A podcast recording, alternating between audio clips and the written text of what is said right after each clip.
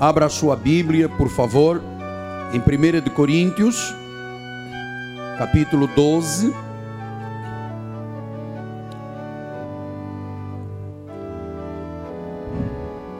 Já há muito tempo que não abordávamos esse assunto dos dons espirituais. E diz assim o apóstolo São Paulo, capítulo 12, versículo 4, versículos 4 a 6. Ora, os dons são diversos, mas o Espírito é o mesmo. Há também diversidade nos serviços, mas o Senhor é o mesmo. E há diversidade nas realizações, mas o mesmo Deus é quem opera tudo em todos, todos os crentes. Que esta palavra abençoe todos os corações. Oremos ao Senhor.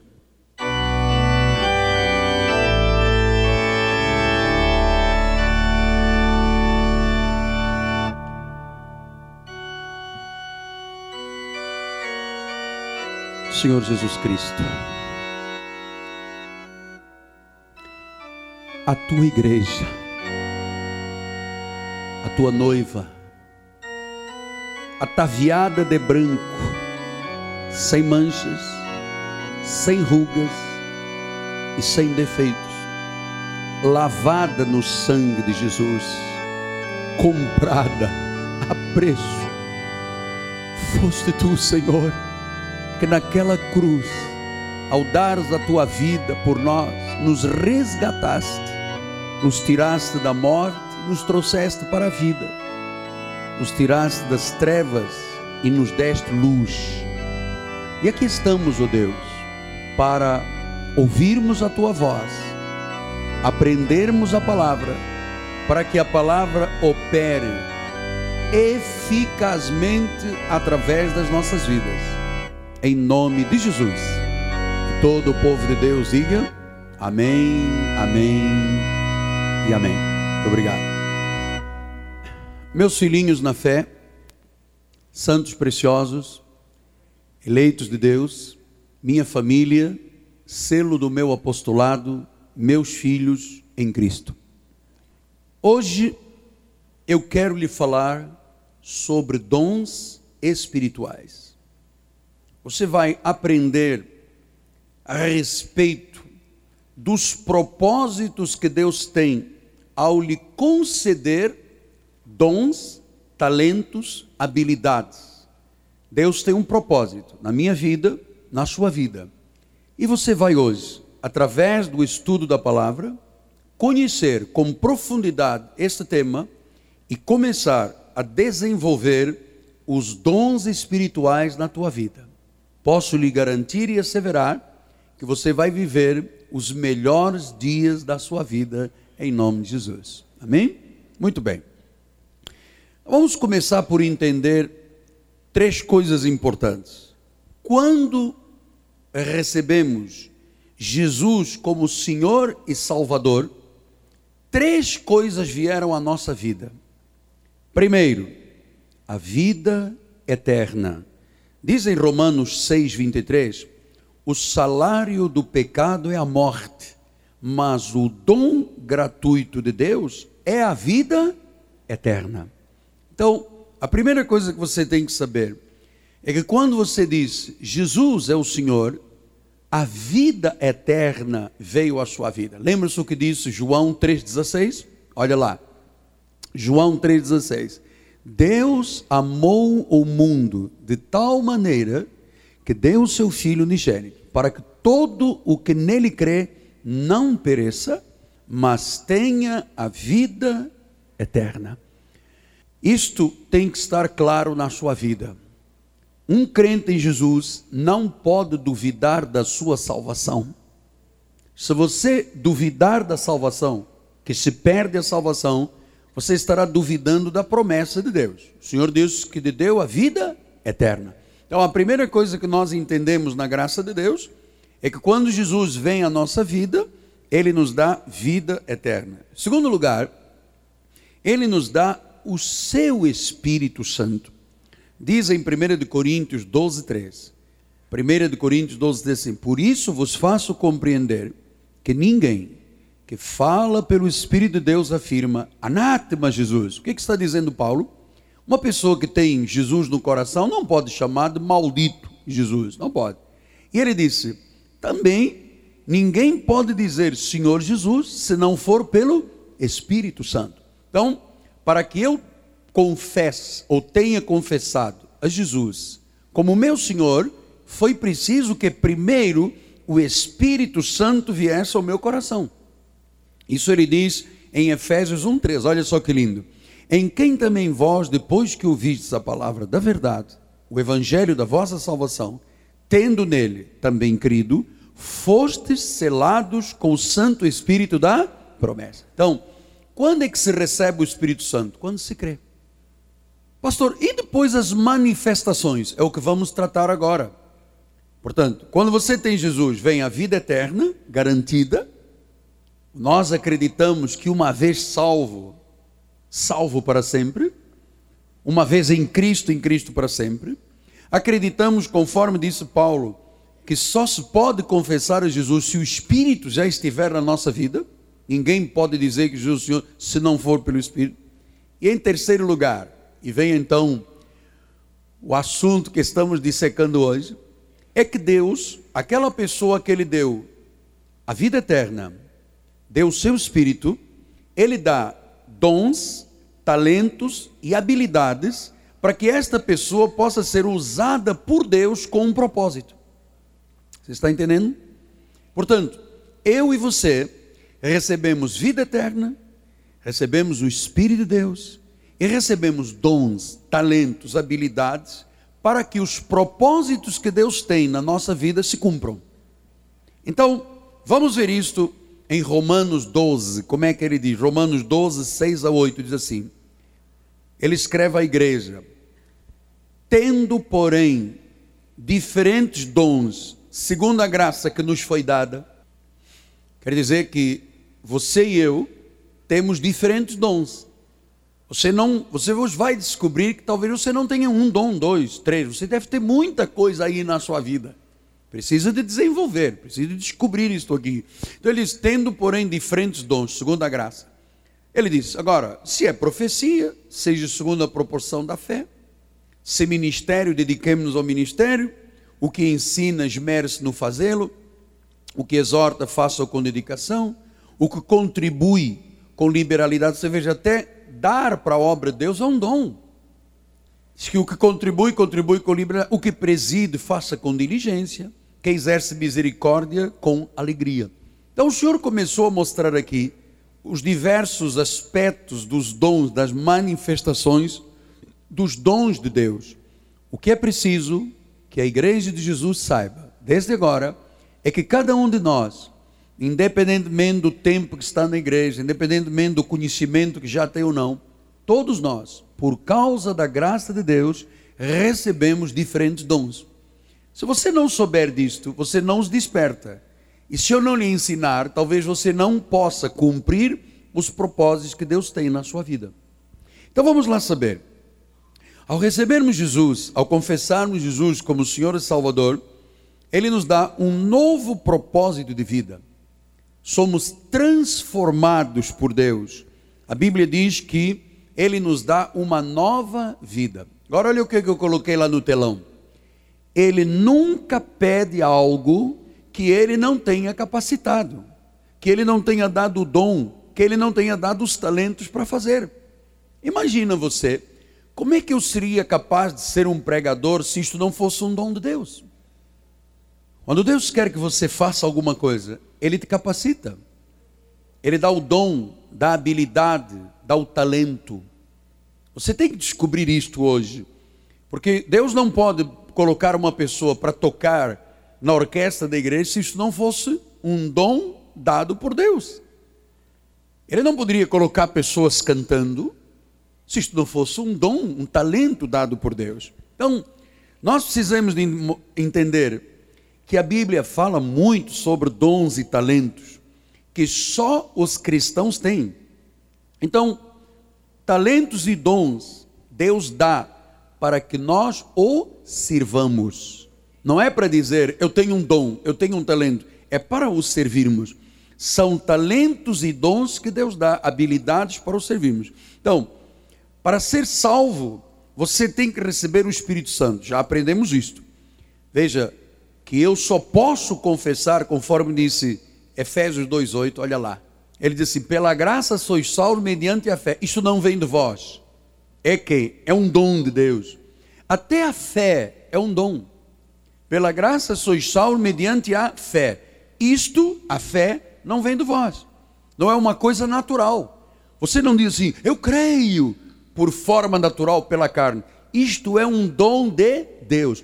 Todos os crentes no mundo, todos, todos, todos, todos, para dizerem que Jesus é o Senhor e serem salvos, têm que ter recebido primeiro o dom da fé. Nós temos um livro sobre isso, nós temos uma tese defendida sobre o dom da fé. Então, para servirmos a Deus, Ele dá o dom da fé para o confessarmos, mas Ele dá também talentos e habilidades. E a pergunta é: por que, que é importante saber, conhecer sobre os dons espirituais? Por que, que isto é importante para a igreja? Por três razões. Primeiro, os dons mostram os planos de Deus para a minha vida, para a sua vida. Segundo lugar, os dons mostram a importância que a sua vida tem diante de Deus. Em terceiro lugar, os dons são a chave para o cumprimento dos planos de Deus. Amado, se você não conhece isso, os planos de Deus não se manifestam na intensidade que Deus tem para a tua vida. Então, isto é absolutamente vital. Desenvolver e usar os dons do Espírito Santo é absolutamente vital. Então, vamos lá? Vamos lá. Primeiro lugar, os dons mostram os planos de Deus para a minha vida. Vamos lembrar o que disse em 1 Coríntios 12, 4, 6. Olha lá. Os dons são diversos. Portanto, já temos isto. Os dons são diversos.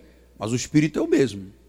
Há também diversidade de serviços. Veja, dons diversos, serviços diversos. Quer dizer que Deus pode te usar com um dom, Deus pode te usar com um serviço. Depois ele diz no versículo adiante, no versículo 6, há diversidade de realizações. Então Deus mostra serviços, realizações e dons diversos. Isto não é para ficar engavetado. Isto não é para ficar apenas num conhecimento teórico. Isto é para que os planos de Deus se manifestem na nossa vida. Serviços, realizações e dons. É muita coisa que você tem que entender para ver qual é a área que a sua vida se encaixa. então diz ele em versículos 7 a 11, ele diz assim, a manifestação do Espírito é, é dada, é concedida a cada um visando um fim proveitoso. Então, Deus dá a cada um um dom visando, note, um fim proveitoso. Quer dizer que é para o bem. É para o bem da obra, é para o bem de Deus e é para o bem da sua vida.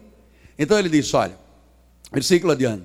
A um é dada a palavra do Espírito, ao outro de sabedoria, ao outro Espírito da palavra do conhecimento, ao outro mesmo Espírito da fé, ao outro no mesmo Espírito os dons de curar a outra operação de milagres, profecia, discernimento de espírito, variedade de línguas, capacidade para interpretá-las. Vamos lá? Mas um só e o mesmo Espírito realiza todas estas coisas, distribuindo-as, quer dizer que Deus distribui a cada um individualmente como lhe. Então, segundo as intenções e os planos de Deus, Deus distribui individualmente e Ele não nega a ninguém. Todos os crentes têm que ter isso na vida. Segundo lhe apraz. Então, o prazer de Deus, através da minha vida, foi me conceder o dom de quê? De pregar a palavra. Eu não tenho nenhuma capacidade para tocar saxofone. Este é o dom que Deus me deu. Então ele disse: Deus dá diversos dons, diversidade de serviços, diversidade de realizações. Então os dons mostram o quanto Deus quer e como Deus quer que você o sirva. Você está entendendo? Porque eu disse há pouco, se Deus quer que você sirva em uma área, Ele tem que te capacitar conforme lhe apraz, individualmente, Ele tem que capacitar a sua vida. Se Ele quer te usar num serviço de evangelização, você tem que ter a capacidade dada por Deus, o dom de evangelização. Se é na música, se é no resgate, se é no coral, se é no cuidar das crianças, se é na evangelização de ruas, não importa. Ele sabe que área da tua vida vai ser aplicado este dom para que você o sirva. Então, você pode perguntar: o que que Deus quer para a minha vida, apóstolo? Note uma coisa: você não veio para a igreja apenas para participar dos cultos. Você tem que se questionar a respeito disso. O que que Deus quer para a minha vida? O que que Ele quer que eu faça como cristão? Qual é o meu ministério? Qual é o foco da minha vida? Qual é o plano de Deus para a minha vida? Isso é importante. Você sabe que alguns dos irmãos nunca, nunca pensaram nisso. Entraram e saíram anos da igreja e nunca pensaram. Mas tudo isto você tem que entender quando compreende o quê? Os dons do Espírito Santo. Você vai começar a compreender profundamente a partir de hoje qual é o serviço que você tem que prestar a Deus, se é no ministério, se é no ensino, se é na exortação, se é na contribuição, se é na presidência, se é no exercício da misericórdia, não importa. Você vai descobrir hoje qual é a área da sua vida. Se é na música, se é no resgate de almas na rua, se é na entrega de um folheto, Deus sabe. Ele quer te usar e ele vai te usar. Ele vai te usar. Então, só para lembrar o que, que ele disse em 1 Coríntios 12, 4 6, porque é muito importante você guardar isto. Os dons são diversos. Quer dizer que nem todo mundo vai ser pregador, nem todo mundo vai ser músico, nem todo mundo vai ser cantor, nem todo mundo evangeliza, nem todo mundo exorta. Então ele diz: os dons são diversos. Versículo 5. Há também diversidade de serviço. Então, muitos serviços. Você sabe quantas áreas nós temos de serviço aqui na igreja? 160 departamentos. 160 departamentos. Há uma diversidade de serviços. Versículo 6 ele disse: há diversidade de realizações. Muitas coisas se realizam na obra de Deus e ele disse: há diversidade. Então, até você agora vai entender por que, que há igrejas que dão mais ênfase, por exemplo, no ensino. A nossa é uma igreja que dá ênfase no ensino. Este é o dom que Deus deu ao altar da igreja. Outros dão ênfase na cura. Outros dão ênfase na prosperidade. Então, esses ênfases que se dão são os dons que estão atuando dentro daquela igreja. Então, por exemplo, há ministérios de intercessão específicos. Eu hoje estava fazendo um questionamento, pergunta na hora do almoço aos pastores, e minha família estava almoçando comigo, e eu perguntei: qual é o seu dom? Qual é o seu dom? E a pastora Rosângela disse: o meu dom é de intercessão. Quer dizer que ela descobriu que o dom que ela tem é da intercessão. Minha esposa disse: Eu tenho um dom de socorro, de socorrer as pessoas. Estas realizações, esses dons, são de suma importância você saber especificamente, porque isto mostra o plano que Deus tem para a tua vida. Eu me recordo, eu disse isto aqui de manhã, quando a primeira vez eu entrei numa igreja em Lisboa, de cadeira de rodas, e me colocaram diante do altar. Quando eu olhei o pastor pregar, instantaneamente, olha que eu não tinha ideia do que era um pregador, um pastor, imagina. Mas quando eu olhei aquele homem com a Bíblia na mão, naquele, sabe aquela atração que eu senti pelo altar e disse: Este é o meu dom. E eu me recordo que naquele hospital militar da Estrela, lá chamado da Estrela em Lisboa, que eu dentro do hospital era uma coisa estranha. Vinham aqueles pacientes sem pernas, sem braços, cegos, vinham ter comigo a cama do hospital para eu lhes falar de Jesus. Era o dom de Deus, estava manifestado. Então, eu tenho que saber qual é o meu ministério, qual é o dom que Deus tem, para eu saber qual é o plano que Deus tem na minha vida. Segundo lugar, os dons mostram a importância e o valor da minha vida.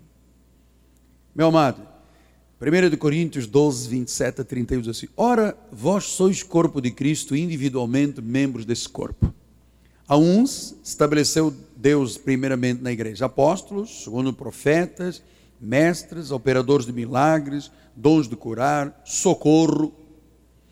Então, o ministério da minha esposa se caracteriza como uma mensagem direta de socorro. Socorro, governos. Nós temos aqui bispos na igreja que nunca pregarão, nunca. Eles são parte do governo da igreja. É o dom deles. Variedade de línguas, versículo 29. Porventura são todos apóstolos, são todos profetas, são todos mestres, operadores de milagres, têm todos os dons de curar, falam todos em outras línguas, interpretam a todos. Entretanto, ouça a recomendação, isto é muito importante. Procurai com zelo os melhores dons. Então, o que, que Deus está dizendo? Todos os dons são necessários, e Ele me deu um dom para eu abençoar outras pessoas, e eu tenho que procurar, eu tenho que descobrir o que, que Deus quer que eu faça na obra do Senhor. Procurai com zelo os melhores, aquilo que melhor se adapta à tua característica, à tua personalidade, à tua forma de ser. Rapidamente você vai descobrir isto. Portanto, os dons mostram o plano de Deus para a minha vida. Segundo, os dons mostram a importância e o valor que a minha vida tem diante de Deus. Veja, Deus me usa, Deus te usa. Um ser humano, pessoas normais. Aqui não há super-heróis. Terceiro lugar, os dons são a chave ou o recurso para o cumprimento dos planos de Deus na nossa vida. Portanto, Todos temos o desejo de ser usados por Deus, ter uma vida com impacto. João 15, 8 e 11, ele diz isso: Nisto é glorificado meu Pai, em que deis muito fruto, assim vos tornareis meus discípulos. Tenho-vos dito estas coisas para que o meu gozo esteja em vós e o vosso gozo seja completo. Seja o quê? Ora, como é que eu posso ter uma vida de gozo completo se eu não estou inserido dentro disto aqui? Se eu não estiver inserido? Meu amado, não existe gozo maior na vida, prazer maior, do que você dizer: Eu sou um instrumento de Deus. Você pode ser um magistrado, um médico, um piloto, você pode ser um comandante militar, você pode ser um cirurgião, um advogado, um engenheiro, não importa. Não existe maior gozo na tua alma, gozo completo, do que você dizer: Eu sou um instrumento usado por Deus. Então eu coloquei aqui no telão: a verdadeira alegria e o gozo da alma vêm por sermos instrumentos de Deus, produtivos. Os dons de Deus trazem um gozo, uma alegria, porque dons e alegria andam juntos. Meu amado, eu às vezes paro e penso, ser usado por Deus desperta um sentimento tão bonito, tão lindo, tão intenso. Meu amado, eu poderia ser maior criminalista do Brasil. Sabia disso? Eu, quando terminei a faculdade de Direito, um senhor desembargador me chamou e disse: Miguel Ângelo, eu quero que você vá trabalhar comigo no meu escritório. Eu vou prepará-lo. Você vai ser um grande criminalista. Você vai defender de júris. Você vai fazer, você vai acontecer. E eu poderia ser um bom advogado criminalista ou de família, mas eu seria um indivíduo muito infeliz, porque esse não é o meu dom. Esse não seria o meu dom. Eu não teria como ficar diante outra vez de um júri e dizer: não, meu cliente aqui matou, mas não queria matar. Não, sabe, esse não era o meu barato. A minha alegria, o meu gozo, o meu prazer é saber que eu sou um instrumento de Deus para ajudar outras pessoas, para abençoar outras pessoas. Meu amado, isto me dá uma satisfação pessoal tremenda. E eu vou lhe dizer mais: nada se compara a isto na vida. Nada, nada, nada, nada.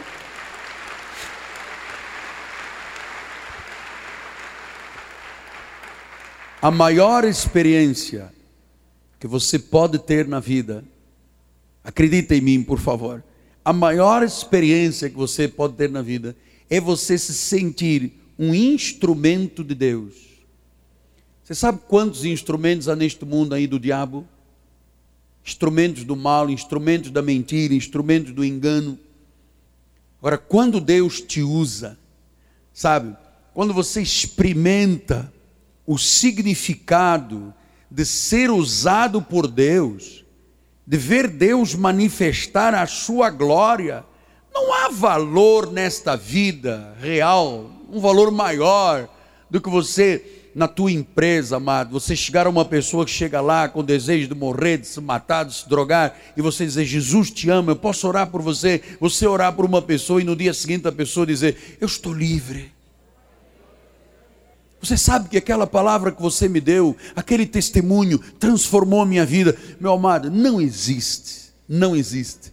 Não há valor maior nesta vida do que você compreender, acredito por favor, do que você compreender que você tem um dom, um, dois, três, quatro, dons que Deus usa. Você pode ser um médico, um engenheiro, um advogado. Vamos por essa área de profissionais liberais. Imagina uma pessoa chegar a um escritório, um consultório de um advogado. Olha, eu tenho um problema grave e tal, sei que, de família, quero divórcio. E a pessoa dizer, antes de tratarmos dos assuntos jurídicos, deixe-me lhe dizer, você sabe uma coisa? Eu sou um cristão. A minha Bíblia diz, amado. É muito diferente do que chegar uma pessoa e dizer, não, porque o código diz isto. Amar, antes do código há o código dos códigos, que é a Bíblia Sagrada. Diga glória a Deus.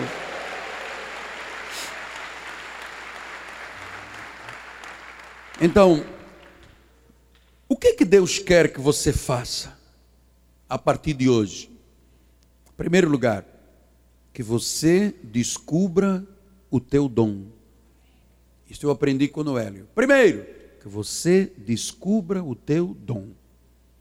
Então, 1 Coríntios 14, 1 diz isto, olha lá. Segui o amor, procurai com zelo os dons espirituais, mas principalmente que você profetize, que você pregue. Diz, procurai com zelo. Ou seja, você tem que desejar isto. Eu nunca na minha vida, há 32 anos de pastor, 36 de pregador, nunca ninguém precisou de me telefonar dizer domingo não falta igreja, tem culto, nunca. Porque este é o dom de Deus na minha vida. E você sabe que quando você começa a procurar os dons de Deus com zelo, isto é um sinal da tua salvação. Se a pessoa não se interessa por nada de Deus, ela não é salva. Escreva isto e eu assino embaixo. Se você diz, eu não estou nem aí, meu apóstolo, eu quero que todo mundo morra, eu quero que esta terra se exploda, eu quero que venha um tsunami e mate todo mundo, é porque você não é salvo. Agora, se você começa a dizer, Senhor, usa-me na minha empresa, no meu trabalho, para eu falar ao meu marido, à minha esposa, se você tem uma procura com zelo dos melhores dons, por isso é que Paulo diz em 1 Coríntios 12, olha lá, a respeito dos dons espirituais, aham, ele diz assim: Eu não quero que você seja o quê? Ignorante. Eu não quero que você ignore, que Deus te deu dons habilidades, talentos, para que através da tua vida Deus se manifeste. Você não pode negar isso. Então, como é que eu vou descobrir qual é o meu dom, apóstolo? Olha agora para o altar. Vamos lá voltar ao início da mensagem. Como é que eu vou descobrir quais são os meus dons? Em primeiro lugar, examinando, procurando, mas acima de tudo, desejando. Experimentando nas diversas áreas de serviço. Você compreende o que é que lhe dá mais prazer na vida de servir? Qual é a área que você se sente mais abençoado? Qual é a área da tua vida que impacta mais pessoas? Qual é a área que você vê mais resultados? É aí que está o teu dom. Imagina, Imagina que se eu agora dissesse, não, o meu dom é dançar balé na igreja. Meu amado, eu poderia falar, fazer o pas de fazer pulinho. Você ia dizer, hum hum hum, hum, hum, hum, o apóstolo não está com nada. Porque isso não é o meu dom. Eu não impactaria nenhuma vida se eu dançasse balé na igreja. Mas, no entanto, as meninas que dançam, todo mundo fica, uau, que lindo, porque é o dom que elas têm.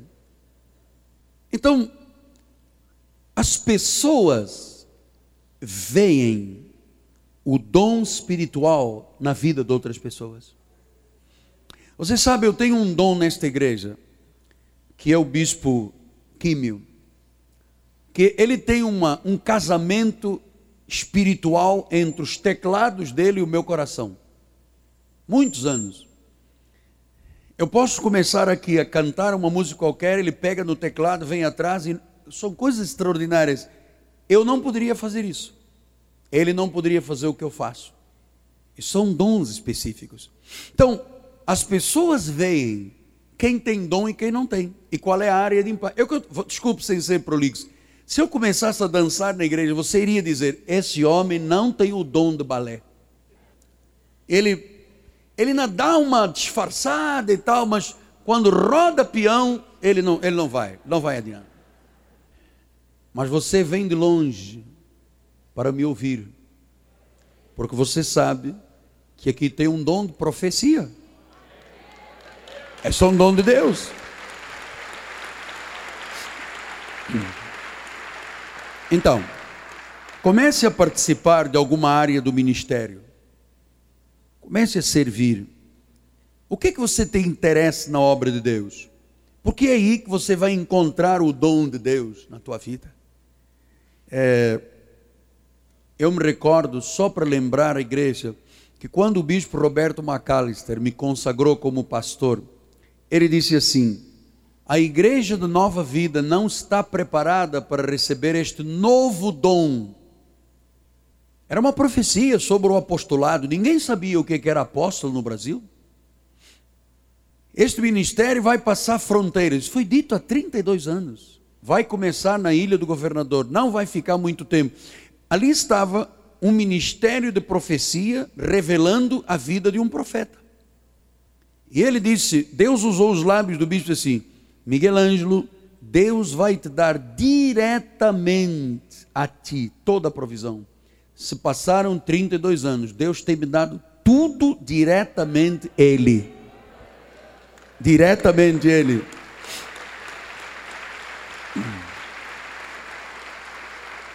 Agora, você sabe como é que eu comecei na igreja? Eu era líder da juventude e era regente do grupo coral, do, do líder, era o maestro da igreja Nova Vida, de bom sucesso. O pastor dizia: Vamos ouvir o coral. Eu chegava lá na frente, todo mundo levantava. Eu, hum, todo mundo, hum. Nós abrimos este culto em teu nome. Sabe, mas eu gostava daquele barato. Mas alguém chegou uma vez junto de mim e disse assim: Miguel, você não é Miguel Ângelo maestro. Eu gostava. Ui, eu sentia o negócio. Todo mundo olhava para mim. Eu tinha um paletó quadradinhos, marrom e branco, uma gravatinha, um bigodinho de português. Eu me achava o Isaac Karabicheski. E alguém disse: Você, this is waste of time. Você está perdendo seu tempo. Você não, não é maestro. Eu, eu fazia tudo na igreja. Eu cuidava desde os toaletes, eu preparava o púlpito do, do pastor, eu ligava o ar-condicionado. Eu fui me manifestando em todas as áreas da igreja, até que Deus disse: o altar. O altar. Então, eu queria lhe estimular, amado irmão em Cristo, Envolva-se em qualquer área na igreja. Tente, tente que a sua vida tenha um significado. Experimente o gozo da vida espiritual. Cumpra o seu ministério. Então, em primeiro lugar, descubra o dom. Segundo, desenvolva o dom. Porque não é apenas você descobrir, ah, eu tenho um dom para música, agora vou ficar sentado aqui na igreja. Eu tenho um dom para evangelizar. Mas Não vou para a Barra da Tijuca salvar almas, nem para o shopping. Não. O que, que disse Paulo em 1 Timóteo 4,14? Não te faças negligente com o dom que há em ti. Quer dizer que você tem um dom. Olha, 95% dos crentes negligenciam o dom. Se todos nós começarmos a ativar esses dons, meu amado, nós vamos mudar o mundo. Porque 12 pessoas com Jesus, alguns deles nem educação literária tinham, mudaram o mundo. Imagina se milhares de pessoas começarem a usar os dons que Deus lhes deu. Não te faças negligente para com o dom que há em ti, que já te foi concedido. Mas apóstolo, a minha voz não dá para cantar, então não é esse o dom. Mas você não pode evangelizar. Ah, posso, então esse é o dom.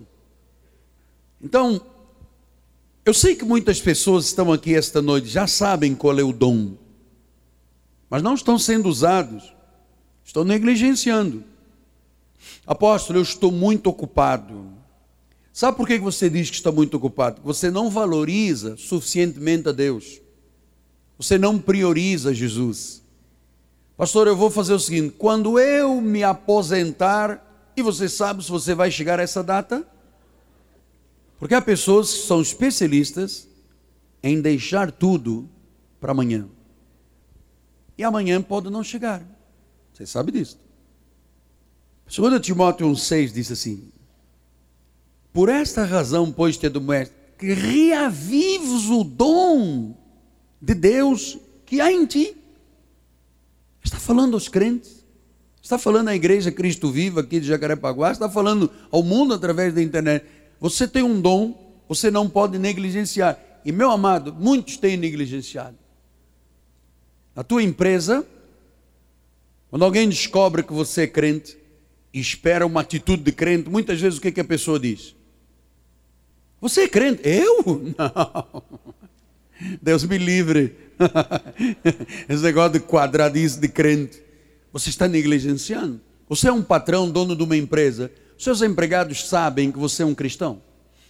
Você chama a moçada, segunda-feira de manhã, diz, moçada, todo mundo aqui dentro, vamos começar dizendo o seguinte: o Senhor é o meu pastor e nada me faltará. Digam todos os empregados da minha empresa: eu posso todas as coisas naquele que me fortalece. Diga que nós vamos ser os maiores vendedores. Digam todos: Jesus Cristo. Você tem feito isso? Ou você diz assim, apóstolo, há duas coisas que eu não discuto. Eu não discuto futebol só porque o Vasco ganhou de 4 a 0. Não discuto. E não discuto religião. Por sua causa, muita gente está indo para o inferno, porque você não discute religião. Eu discuto, eu falo, minha esposa fala, nós falamos. Essa coisa de não discutir, tudo bem que você não discuta futebol. O Flamengo só ganhou de 2 a 0 um timaco daqueles pequenininhos. Tudo bem, não vamos discutir aqui Flamengo. Depois eu recebo cartas de irmãs me insultando, gostam tanto do Flamengo. Tudo bem. 4 a 0 Vasco, 2 a 0 Flamengo. Não vamos discutir. Agora, religião tem que discutir sim.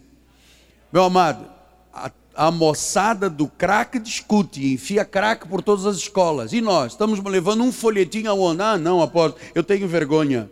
Seja sem vergonha. É um dom de Deus. Ser sem vergonha é um dom de Deus.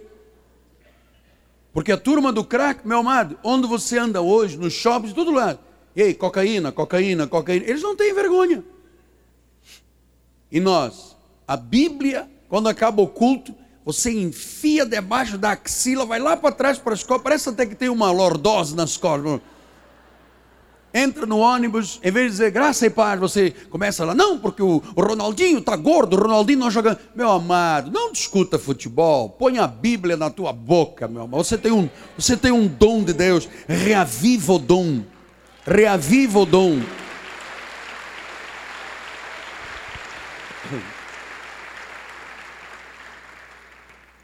Então lá, descubra o dom, desenvolva o dom, use os dons. 1 de Pedro 4, 10 e 11 diz isso, olha lá. Servi uns aos outros, cada um conforme o dom que recebeu. Você recebeu um dom para servir. Porque somos bons dispenseiros da multiforme graça de Deus. Então diz, põe no 10, servir uns aos outros, cada um conforme o dom que recebeu. Ele não está dizendo, não, alguns irmãos da igreja não receberam nenhum dom. Todos receberam, para servir. É um dom de Deus, é uma dádiva de Deus. Versículo número 11 diz: Se alguém fala, fala de acordo com os oráculos. Olha um bom dom, falar de Jesus, dar testemunho. Se alguém serve, faça-o na força que Deus supre. Em todas as coisas, seja Deus glorificado por meio de Jesus, a quem pertence a glória. Então, se é para falar, se é para servir, se é para pregar, se é para evangelizar, mas você tem que servir. Pastor, eu tenho um, um dom de camaleão. O que é dom de camaleão? É assim: quando está tudo verde, eu viro verde. Se está tudo amarelo, eu viro amarelo. Meu amado, você não tem dom de camaleão. Você é ovelha de Jesus, que tem um dom para servir. E Deus está esperando há muito tempo. Há muito tempo que você se disponibilize para que na tua família, no teu emprego, no teu bairro, na tua loja, no teu negócio, aonde você estiver, você reproduza Deus. Pastor, e onde é que eu descubro esses dons? Aqui na igreja. É aqui na igreja que você descobre, que você desenvolve e que você aprenda a usar os dons do Espírito Santo. Porque em Efésios 4,12 ele diz: com vistas ao aperfeiçoamento dos santos para o desempenho do serviço. Ora, como é que eu vou desempenhar um serviço para Deus se não for através de uma capacitação que se chama dom, talento e habilidade? Então, os planos de Deus são brilhantes, amado, são tremendos. Cada crente com dons e propósitos, cada crente contribuindo para o reino, cada crente cooperando com Cristo, porque nós estamos construindo o reino, cada um na sua área uns na organização, outros no governo, outros nas artes, outros no teatro, outros na mídia, outros no ensino, na pregação, no cuidado com as crianças, na contribuição financeira, no resgate, no canto, na evangelização. São 160 áreas de serviço aqui na igreja. Aqui você aprende, aqui você desenvolve para servir. Para servir. Então, nós hoje temos cerca de 750 irmãos, entre bispos, pastores, presbíteros, diáconos, os que servem na igreja, 750, servindo, ajudando, trabalhando, ministrando. A maioria nunca recebeu um aplauso. Nem você sabe que estão trabalhando desta hora, engenheiro, eletricistas, técnicos, tem muita gente servindo aqui que ninguém poderia fazer o lugar deles, é o dom que Deus deu. Agora, Imagina, nós estamos aqui esta noite, quase 4 mil pessoas. Esta manhã nós tínhamos 5.500 pessoas. Imagina cada um começando a descobrir, hein? começando a se envolver, a se interessar, a continuar. Amado, isto é a tua vida. Esta é a tua vida. Você pode ser o maior conquistador desta terra. Você pode ser o Bill Gates, o Reik Batista, o XX9. Você pode ser, mas não existe nenhum prazer na vida maior do que servir ao Senhor Jesus. Não existe. Pode ser nas mínimas coisas. É para Deus, não existe para o gozo da alma. De você no teu lugar, mas apóstolo, eu, eu trabalho num lugar onde é proibido falar de Jesus. Mas você não precisa sequer de falar. O seu testemunho de vida fala mais do que as tuas palavras. Sabia disso? Você não precisa chegar à tua empresa, eu trouxe a espada do Espírito, demônio, saia, corta a cabeça do chefe. Não precisa. Pastor, amanhã de manhã, quando eu chegar à minha empresa com a minha Bíblia, eu comprei uma Bíblia de estudo, daquelas grandes, eu vou chegar perto do meu diretor e vou dizer: demônio, saia, capeta, pomba gira dos infernos. Vou chegar junto da minha sogra e vou dizer: pena verde. Não. Às vezes a nossa vida, o nosso testemunho, fala muito mais do que palavras. Eu gosto daquele funcionário ali porque ele fala sim, sim, não, não, ele é verdadeiro, ele é honesto. Isto fala mais do que Dez mensagens. Fala mais do que dez mensagens, amado. Então eu queria terminar dizendo o seguinte: eu, como apóstolo da igreja, te ensino, te equipo, eu te dou a capacidade, pelos ensinos da igreja, de você estar preparado para servir. Agora, a decisão peremptória e taxativa do serviço é você. Aliás, Deus há muito tempo que espera muito de muita gente. E às vezes a vida está emperrada, está amarrada, as coisas não saem, porque Deus está dizendo: Eu quero te usar. E você diz: Senhor, mais tarde. O ano que vem, quando eu me aposentar, a coisa vai. Não, pastor, por que, que Deus não escolhe o irmão do lado? Porque Deus não trata assim, trata com você. Mas se eu não quiser, o que, que você disse? Se você não quiser, não existe isso aqui. Deus inclina o coração. Inclina o coração do rei, como Deus faz com as águas dos rios, de norte para sul. Inclina o coração do rei. Não tem essa de. Você pode estar aí, se amarrando, segurando. E você está perdendo muita coisa, especialmente o gozo, a alma completa, o gozo de dizer assim: Deus me usa. Você chegar a casa, deitar e dizer: Obrigado, Senhor. Na minha empresa hoje foi uma bênção eu falei com aquela pessoa, eu dei testemunho, eu mostrei, sabe? Estou na igreja, eu estou cantando, estou servindo, estou louvando, estou evangelizando, estou resgatando. Alguma área, meu amado, a minha mãe na fé, a bispa Henriqueta, tinha um dom de evangelização de hospitais. Aquela senhora se metia dentro de hospitais, amado, folheto, Bíblia, não importa, a pessoa podia dizer, eu não quero, ela ficava lá até a pessoa querer. Ela era muito chata. Oi, eu estava no início da minha vida espiritual, o enfermeiro dizia: chegou a baixinha. Eu dizia: ah, diz que eu estou dormindo. Ela dizia: não tem problema, eu espero na porta da enfermaria. Mas ele só vai acordar à noite. Tomou calmante, não tem problema, eu espero até a noite. Amado, a moça era terrível. Mas eu, todas as vezes que estou em Portugal, eu olho para aquela senhora e digo: se não fosse esta senhora, eu não seria o que eu sou hoje. Então eu queria terminar com Mateus 25, a passagem que mostra a excelência do serviço. Vamos lá? Mateus 25, 14 adiante. Eu vou ler rápido porque temos a ceia do Senhor. Pois será como um homem que, ausentando-se do país, quem é este homem? É Deus. Chamou os seus servos, nós, e nos confiou bens, dons e talentos. A um deu cinco talentos, a outro dois, a outro um. Agora nota o que a Bíblia diz: a cada um segundo a sua própria capacidade. Deus não vai dar um dom se ele não capacita. Conforme a capacidade, conforme a estrutura, conforme a personalidade, conforme a estrutura emocional que Deus criou a pessoa, Deus dá um dom dá dois, dá cinco, dá dez. Depois, vamos lá.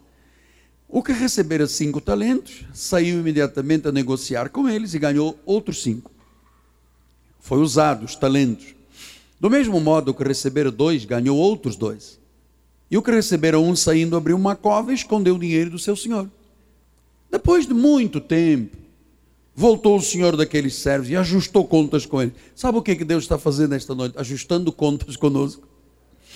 Porque olha, meu amado, tem gente aqui que Deus abençoou financeiramente, abençoou com casa, abençoou com carro, abençoou com negócio, e nunca serviu a Deus bolufas. Nunca. Apóstolo, eu sou um agente secreto aqui na igreja. Eu sou invisível. Eu não quero que ninguém saiba o meu nome. Eu entro e saio no meio da multidão. Meu amado, não faça isso. Não foi para isso que Deus lhe chamou.